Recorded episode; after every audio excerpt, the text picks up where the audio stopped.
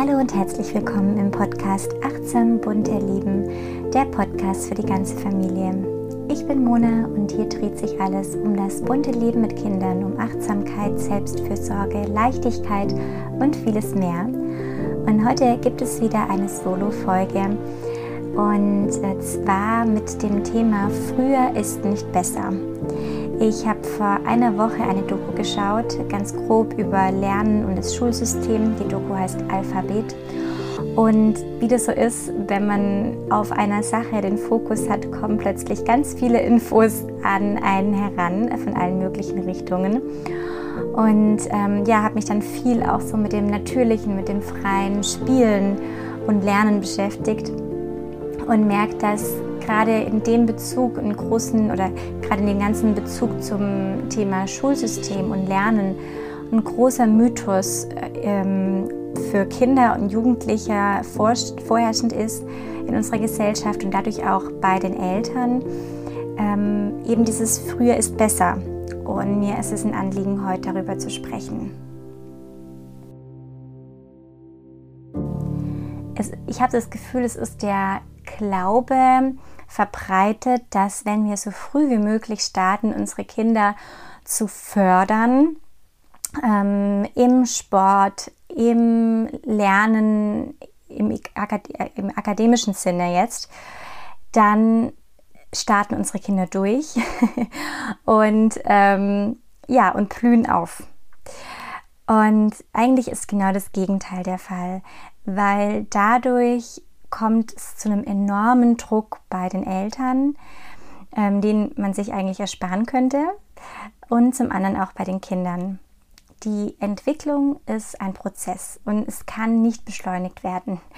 Jedes Elternteil weiß, wie sehr sich Kinder, wie sehr Kinder uns ja zufriedenstellen wollen und werden versuchen, wenn sie was nicht können, was wir aber von ihnen erwarten, ähm, alles dafür zu tun, um dieser Erwartung von uns Eltern zu entsprechen, auch wenn sie eben noch gar nicht bereit sind von ihrer Entwicklung her.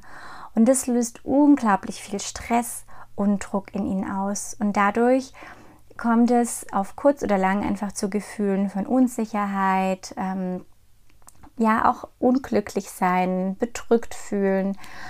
Und ja, ich habe das Gefühl, dass es einfach schon im Säuglingsalter anfängt mit diesem Superbaby-Trend. Ähm, also dieses Stimulier in dem Alter auf die Weise und bis zu dem Monat ähm, sollte das Baby das und das Spiel machen und das können. Und auf gar keinen Fall dürfen wir die Phase von unserem Baby verpassen, wo es besonders empfänglich ist für das und das. ähm, Verstehe mich hier nicht falsch. Ich äh, biete PKIP-Kurse an und finde auch ganz viele Aspekte vom Montessori-Ansatz ganz wundervoll. Ähm, und das waren jetzt bei beiden Ansätzen, findet man bestimmt solche Sätze wieder. Aber ich bin einfach der Ansicht, dass sobald diese Aspekte mit einem starken Fördergedanke einhergehen und entweder beim Baby oder bei den Eltern oder bei der Bezugsperson Druck oder Stress verursachen, dann verfehlt es völlig, völlig seine Wirkung. Und ja, da wird einfach vieles oft missverstanden oder in eine andere, ja, anders gedeutet, was vielleicht von dem Ansatz gar nicht so gemeint ist. Ähm, oder auch gerade dadurch, dass natürlich solche Ansätze jetzt gerade im Internet immer populärer werden und dort von ganz unterschiedlichen Menschen ausgeführt werden, und ähm, ja, die vielleicht da gar nicht drin ausgebildet sind, verfehlt es dann so seine Wirkung. Was ist, was ist eigentlich, was eigentlich der Hintergedanke dabei ist.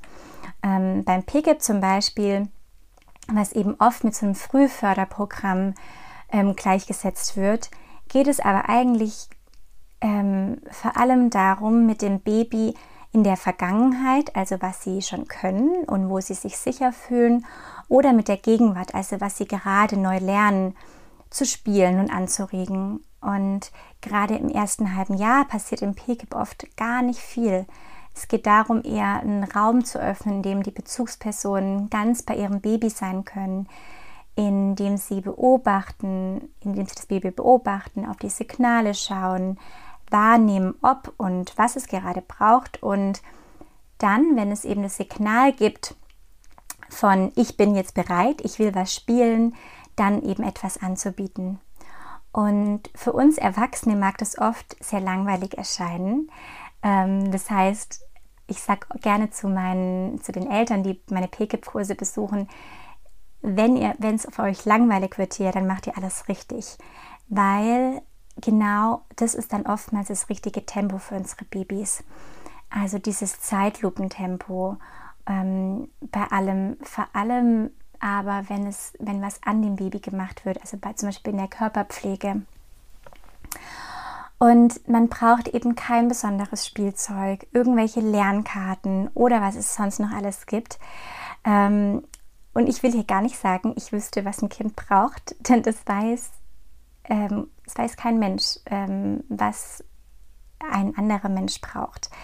Aber in meiner Arbeit sehe ich, dass es auf jeden Fall nichts damit zu tun hat, ähm, ja, irgendwelche Materialien oder Spielsachen zu besitzen, sondern vielmehr um eine ja, dem Kind eine liebevolle Aufmerksamkeit zu schenken, beim Spielen zu vertrauen und zu sehen, worin sie interessiert sind, aber vor allem einen Schritt zurückzugehen und in diesen Beobachtungsmodus zu gehen. Wer, wer, wer ist dieses Kind? Ja, denn Kinder sind von Geburt an Selbstlernerinnen und jedes Kind hat seinen, ihren ganz individuellen inneren Bauplan und dem dürfen wir vertrauen. Ähm, ja, an was sie arbeiten wollen, an was sie lernen, wer sie sind und ähm, ja, was eben da ist und dass sie eben oder dass da eben vor allem was da ist und dass sie nicht komplett leer auf die Welt kommen und darauf warten, von uns beschrieben zu werden. Ähm, denn sie werden geboren mit einer Liebe zum Lernen. Sie lieben Fragen zu stellen, zu entdecken, auszukundschaften und für all das brauchen sie vor allem Zeit und Raum, um das zu tun. Und unsere Rolle als Eltern ist da eine sehr passive. Ähm, also zum Beispiel dann zu antworten, wenn sie fragen, ihnen zu zeigen, dass wir da sind und manchmal eben dann auch in eine aktive Rolle zu schlüpfen und gemeinsam zu spielen, entdecken, wenn wir können. Und ja, unser Kind uns auch dazu einlädt. Also wenn wir wirklich mit vollem Fokus dabei sein können. Ja, denn ich habe so das Gefühl, bei meiner Tochter hatte ich von Anfang an das, ja, das Thema, ich, oder ja, das Bedürfnis oder dieses, mh, hm, diese innere Vorstellung, dass ich sie entertainen muss. Die ganze Zeit mit ihr spielen, äh, mit ihr interagieren, mit ihr sprechen, ähm, was ich dann eben auch gemacht habe. Und dadurch, ähm, genau, einfach sie beschäftigt zu halten. Und dadurch habe ich sie vermutlich komplett überstimuliert, wodurch sie dann wiederum launisch wurde. Und ja, habe diese Feinfühligkeit von ihr auf diese ganze Anregung und auf diese ganzen Reize nicht verstanden ähm, weil wenn man ein Baby die ganze Zeit beschäftigt, dann untergräbt man eben diesen natürlichen Wunsch, Urheber in der eigenen Aktivität zu sein und die Welt auch auf, auf die eigene Art aufzusaugen. Und wie ich es eben schon gesagt habe, die Babys sind eben Selbstlernende und was sie wirklich brauchen, ist diese Zeit, äh, die Freiheit und vor allem auch das Vertrauen, einfach da zu sein. Und als Erwachsene vergessen wir, dass jedes noch so kleinste und auch banalste Detail der Welt neu und anregend ist. Also jede Form, jeder Kontrast, jedes Geräusch und die feinste Bewegung ist einfach unglaublich faszinierend für so ein Baby. Und das Leben ist, ist schon der Spielplatz. und ähm, ja, dadurch spielen Säuglinge und Kleinkinder ähm, dadurch, dass sie einfach schauen, zuhören, fühlen, die Luft riechen, ähm, wenn sie die Freiheit haben, auch zu greifen, sich zu bewegen und zu denken. Und diese kleinen, wichtigen Augenblicke zu respektieren, wenn unsere Babys in ihren Gedanken sind und das dann auch nicht zu unterbrechen, wird sie dann auch darin bestärken, auch über einen längeren Zeitraum zu spielen der sich dann je nach Alter einfach auch über eine, über eine Stunde oder länger ausweiten kann. ähm, und immer weiter, ähm, immer weiter wächst, wenn das Baby älter wird, zum Kleinkind, zum Kind. Ähm, genau, ich weiß nicht, ob du, vielleicht kannst du dich jetzt mal so reflektieren, ob du, ob du merkst, zum Beispiel auf dem Wickeltisch war es bei meiner Tochter ganz oft so, dass sie so in die, in die Leere gestarrt hat und es war wie, als würde sie in Gedanken sein und hat dann oft gelacht und äh, vor sich hergespielt und ähm, ja, ich bin da immer in die Interaktion auch oft mit ihr reingegangen, aber eigentlich brauchst du es doch in dem Moment dann gar nicht. Das Kind ist so ja, so zufrieden in diesem Moment, dass es diese Unterbrechung dabei stört eigentlich. Ähm, ja, denn Babys neigen dazu, sich intensiv zu beschäftigen, wenn sie ihr eigenes Programm gehen dürfen, anstatt einfach nur auf unsere Vorgaben zu reagieren. Die entwickeln dadurch starke kognitive Lernfähigkeiten und stärken eben gerade die Fähigkeit zu entdecken, sich Dinge vorzustellen, zu kreieren. Und dieses Gefühl von der Langeweile, was vielleicht bei Kindern entsteht, ist meiner Meinung nach ein, ein unglaubliches Geschenk für ein Kind, weil dann die Kreativität und die Vorstellungskraft angeregt wird, ähm, ah, was kann ich jetzt tun? Und dann werden sie erfinderisch, dann kommen, dann kommen sie in diesen ja oft ganz magischen Zustand, wo sie stundenlang sich beschäftigen können mit einem, mit einem neuen Projekt, mit einer neuen Idee. Und ja, ähm, da ist so schade, weil dieses Spiel, das Spiel an sich scheint für viele oder für, vor allem für viele Erwachsene als etwas Belangloses, aber die Natur, die hat für nahezu alle Spezien und Menschen eingeschlossen vorgesehen, dass sie eben, dass die, die Jungen quasi, also die Babys, Kleinkinder ähm, und eben die Jungen in, auch bei, bei Tieren, zum Beispiel in der Tierwelt, durch das Spielen lernen. Und wie lange man dieses Jungsein empfindet, das ist natürlich ganz individuell. Also im besten Falle erkennen auch Erwachsene bis ins hohe Alter den Wert vom Spielen an ähm, weil dadurch ganz viel entsteht. Äh, ganz viel unserer Fähigkeiten entsteht gerade durch das Spielen. Ähm, zum Beispiel Selbstdisziplin, Konfliktlösung, Verhandlung, Zusammenarbeit, Perspektiven von anderen zu übernehmen. Und all das wird durch ein freies Spiel erfahrbar und lernbar. Und dieses freie Spiel äh, oder auch authentisches Spiel das ist von einem Kind initiiert und auch von einem Kind gelenkt. Das heißt, wenn wir ein Kind jetzt zum Beispiel ähm, in einem Verein anmelden, dann ist es für das Kind, also zum Beispiel fürs Fußball, dann ist es für das Kind keine Gelegenheit zum Spiel. Also es ist einfach was anderes. Es ist was Vorgegebenes, ein vorgegebener Rahmen mit Regeln. Und bei dem freien, bei dem authentischen Spiel entstehen die Regeln und, und der Rahmen vom Kind selber. Und unsere Rolle ist, wie schon vorher gesagt, hier einen sicheren Raum zu schaffen mit ein paar simplen Spielsachen, mit Objekten ähm, und, und dann das Kind gestalten zu lassen. Wenn das Baby noch, wenn das Baby noch klein ist, dann ähm, kann es zum Beispiel einfach damit anfangen, das Kind auf den Rücken zu legen und erstmal alle Erwartungen loszulassen und dem Baby zu erlauben, einfach mal das zu machen, was es gern möchte. Ja, und dann sind es, ist es oftmals, hängt es überhaupt nicht mit einer Rassel oder mit irgendwelchen Spielsachen zusammen, die wir alles so für das Kind haben, sondern das ist eher ein Erkunden der Hand, ein die Finger vor das Gesicht bringen und die Finger zu beobachten oder nach draußen zu gucken und dem Schatten ähm, nachzuschauen oder einem Lichtspiel. Ähm, ja, oder Töne, Töne zu hören und, oder die eigenen Töne wahrzunehmen, die man aus dem eigenen Mund, mit dem eigenen Mund herstellen kann. Und ähm, ja, all das geschieht dann. Und das ist auch in dem Alter schon ganz magisch und ganz wertvoll, das, ja, das Dasein lassen, ja, das da, da sein zu lassen. und ähm, ja, und es einfach nur zu beobachten durch das Spiel können Kinder ihre Gefühle und auch ihre Sorgen ausdrücken. Ähm, ganz ganz als Beispiel ähm, spielen Kinder im Moment oder in, in der Zeit der Pandemie ähm, ganz oft Arzt oder Krankenhaus. Oder direkt nach dem ähm, 9-11 haben ganz viele Kinder in Amerika aus Bauklötzen Türme gebaut und umgeworfen. Und das alles ist ein Weg, um eine Kontrolle über die Welt zu bekommen. Weil das brauchen die Kinder. Dieses Gefühl, okay, ich habe Kontrolle, ich habe Kontrolle.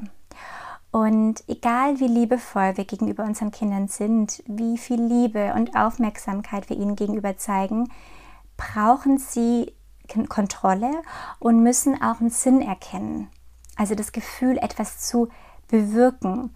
Und das tun sie eben vor allem durch ein Spiel. Bei kleinen Kindern geht es beim Spiel auch nie darum, ob es am Ende ein Ergebnis gibt. Es geht immer um den Prozess.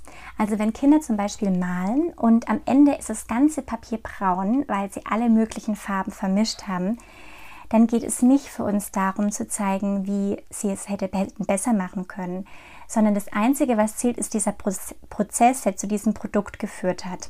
Dass, dass sie begeistert dabei waren, dass sie experimentiert haben mit unterschiedlich dicken Pinseln oder mit der Hand oder mit viel Wasser und genau das wollen wir, dass sich unsere Kinder, dass sich unsere Kinder das erhalten. Also diese Liebe und die Begeisterung, etwas zu schaffen aus sich heraus ähm, und nicht deshalb, weil wir es ihnen vorgeben zu tun. Das Gleiche ist zum Beispiel auch, wenn wir Kinder beobachten, dass sie etwas versuchen wollen zu schaffen, wie zum Beispiel Schuhe binden oder sich anzuziehen oder etwas zu erreichen und ihren Arm danach ausstrecken es ist eigentlich ganz spannend, weil für Kinder ist es oft okay, etwas nicht zu erreichen oder etwas nicht zu schaffen, bis wir darauf reagieren. Ähm, also wenn wir jetzt jedes Mal sagen, ach komm, ich helfe dir, es klappt gerade noch nicht, gell? Oder komm, ich, ich komm noch das Stück, ich, ich, ich gebe es dir einfach. Ähm, Kinder machen hera macht Herausforderungen oft nichts aus oder Fehler zu machen, bis wir darauf reagieren. Also ähm, das gleich zur Hilfe eilen ist es genau das Gleiche. Das Ausstrecken oder Schuhe versuchen anzuziehen. Das ist der Prozess. Ähm, und wenn sie es schaffen, ist es gut. Aber wenn sie es nicht schaffen, dann müssen wir kein großes Ding draus machen. Ähm, weil sonst stellen wir eben wieder unseren Fokus auf das, auf das Produkt, also auf das Endergebnis. Nur dann ist es okay. Aber der Prozess ist schon das Wichtige. Der Prozess, dass das Kind immer wieder versucht, diesen Schuh zu binden oder anzuziehen oder sich zu strecken, das ist das, was zählt. Und ähm, ja, damit einhergehend eigentlich, dass wir unsere Kinder auch nicht davor schützen müssen, Fehler zu machen. Also wir glauben oft, das Kind kann es noch nicht besser und bedarf unserer Hilfe, sonst macht es keinen Fortschritt oder der Fehler wäre nicht mehr zu beheben. Und dadurch korrigieren wir dann die Fehler. Aber dadurch zerstören wir dann auch wiederum diese Motivation, etwas auf die eigene Weise und nach dem eigenen Rhythmus zu erlernen. Also auch hier heißt es, wir dürfen Platz machen für das Vertrauen in den Prozess. Also zum Beispiel, wenn das Kind immer zählt, zwei, vier, sechs, sieben, wie auch immer dann müssen wir das gar nicht verbessern. Wir können es wann anders wieder ähm, also wir können natürlich wann anders wieder das Zählen integrieren, wenn, wenn es sich das gut anfühlt in dem Moment oder wenn es passend erscheint. Ähm, und dann natürlich richtig zählen, wie, wie, wie die Zahlenfolge geht. Aber ähm, dem Kind, dem Kind es auf sein, in seinem Rhythmus erlernen zu lassen. Ähm, genau, auch das gleiche beim Sprechen. Also das Kind nicht zu verbessern in seinen Worten, sondern es natürlich selber so zu, äh, richtig zu sagen, aber ähm, das Kind es selber erlernen zu lassen. Ja. Und ich finde es eigentlich blöd, Spiel danach, ein Spiel danach zu beurteilen, wie es sich auf den akademischen Prozess auswirkt. Aber ähm, da das bei vielen zählt, möchte ich trotzdem kurz darauf eingehen. Und zwar zeigen Untersuchungen, dass je mehr Sinne wir in Lernprozessen nutzen, desto mehr erlangen wir die Informationen und behalten sie uns auch. Und genau das geschieht eben beim Spielen. Wenn ein Kind frei spielt und das tut, was es will, dann nutzt es den ganzen Körper, gibt sich gibt alles hin, äh, ob es ein Gefühl ist oder eben die Art, wie es spielt oder die Art, wie es lernt. Und das ist es eben, wie es sein soll. Und ähm, so geht es dann in unser ganzes System über. Es wird Teil von uns. Und äh, das heißt, wenn wir wollen, dass unsere Kinder erfolgreich sind und aufblühen, und dabei meine ich im Sinne von glücklich und ähm, gesund, ähm, bedeutet, dass wir die Entwicklung und diesen inneren Bauplan unserer Kinder ähm, und diesen Prozess und unsere Entscheidung davon leiten lassen dürfen, von diesem inneren Bauplan ähm, und von der Entwicklung des Kindes. Und was, was es eben gerade zeigt, wofür es Begeisterung hat. Und ja, diesem Prozess einfach zu vertrauen. Und ich glaube, das ist jetzt ein gutes Schlusswort. Ähm, und ja, früher ist nicht besser und wir dürfen da vertrauen. Auch wenn alle Kinder um uns herum gefühlt dann schon einen Schritt weiter sind. Ähm, aber was heißt es denn eigentlich? Können wir da reinschauen? Es passieren doch immer so viele Prozesse gleichzeitig bei einem Kind. Und das dürfen wir, das dürfen wir würdigen. Ich hoffe, dir hat diese Podcast-Folge gefallen und du konntest was daraus für dich mitnehmen und für, ja, für dein Familienleben, für das Leben mit deinen Kindern oder auch Enkelkindern oder wie auch immer oder auch SchülerInnen, ähm, in welchem Bereich du das auch anwenden kannst. Und ja, ich wünsche dir alles Gute, eine gute Zeit und wir hören uns dann in einer Woche wieder. Letzte Woche gab es ja einen kleinen Aussetzer wegen technischen Problemen, aber es geht dann quasi nächste Woche wieder in den gewohnten Rhythmus und dann wieder zweiwöchig weiter. Vielen Dank fürs Zuhören. Alles Liebe, deine Mona.